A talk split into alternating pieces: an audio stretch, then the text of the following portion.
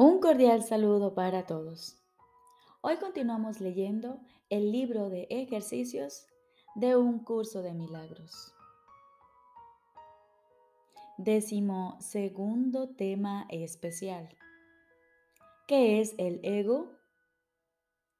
El ego no es otra cosa que idolatría, el símbolo de un yo limitado y separado, nacido en un cuerpo condenado a sufrir y a que su vida acabe en la muerte.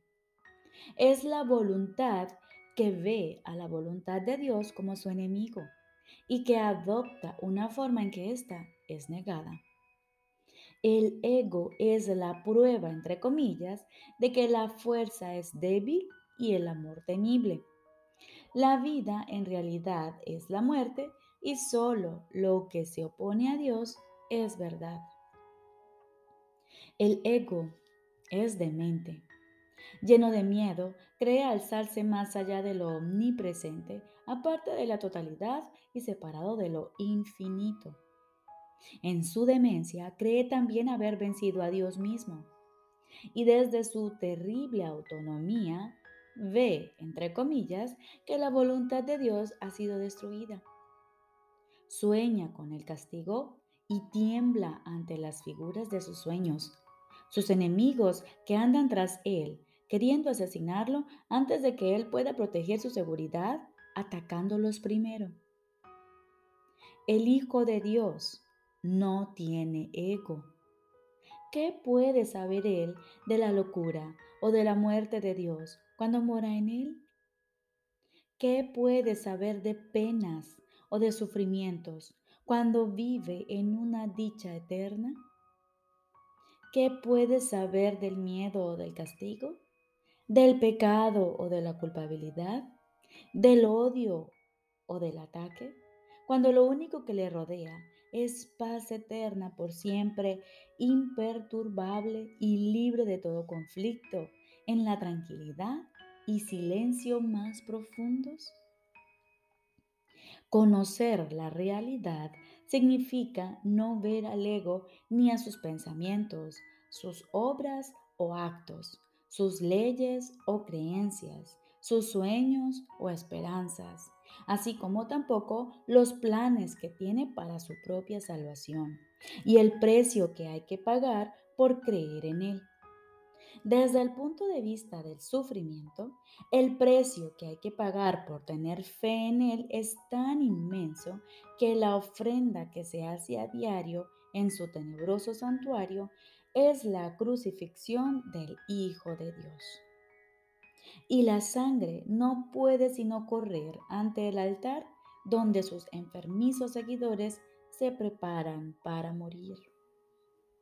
Una sola azucena de perdón, no obstante, puede transformar la obscuridad en luz y el altar a las ilusiones en el templo a la vida misma. Y la paz se les restituirá para siempre a las santas mentes que Dios creó como su Hijo, su morada, su dicha y su amor, completamente suyas y completamente unidas a Él.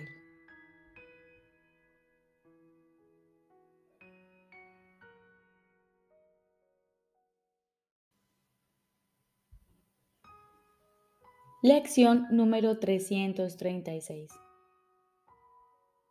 El perdón me enseña que todas las mentes están unidas. El perdón me enseña que todas las mentes están unidas. El perdón es el medio a través del cual a la percepción le llega su fin. El conocimiento es restituido una vez que la percepción ha sido transformada y ha dado paso enteramente a lo que por siempre ha de estar más allá de su más elevado alcance. Pues las imágenes y los sonidos tan solo pueden servir, en el mejor de los casos, para evocar el recuerdo que yace tras todos ellos. El perdón elimina las distorsiones y revela el altar a la verdad que se hallaba oculto. Sus blancas azucenas refulgen en la mente y la instan a regresar y a mirar en su interior para encontrar lo que en vano ha buscado afuera. Pues ahí y solo ahí se restaura la paz interior al ser la morada de Dios mismo. Padre, que el perdón elimine en la quietud mis sueños de separación y de pecado. Y que entonces pueda mirar, Padre, en mi interior y descubrir que tu promesa de que en mí no hay pecado es verdad. Que tu palabra permanece inalterada en mi mente y que tu amor reside todavía en mi corazón. Y con este pensamiento de impecabilidad, siendo conscientes de que nuestras mentes están unidas, nos disponemos en silencio a escuchar la voz de nuestro Padre.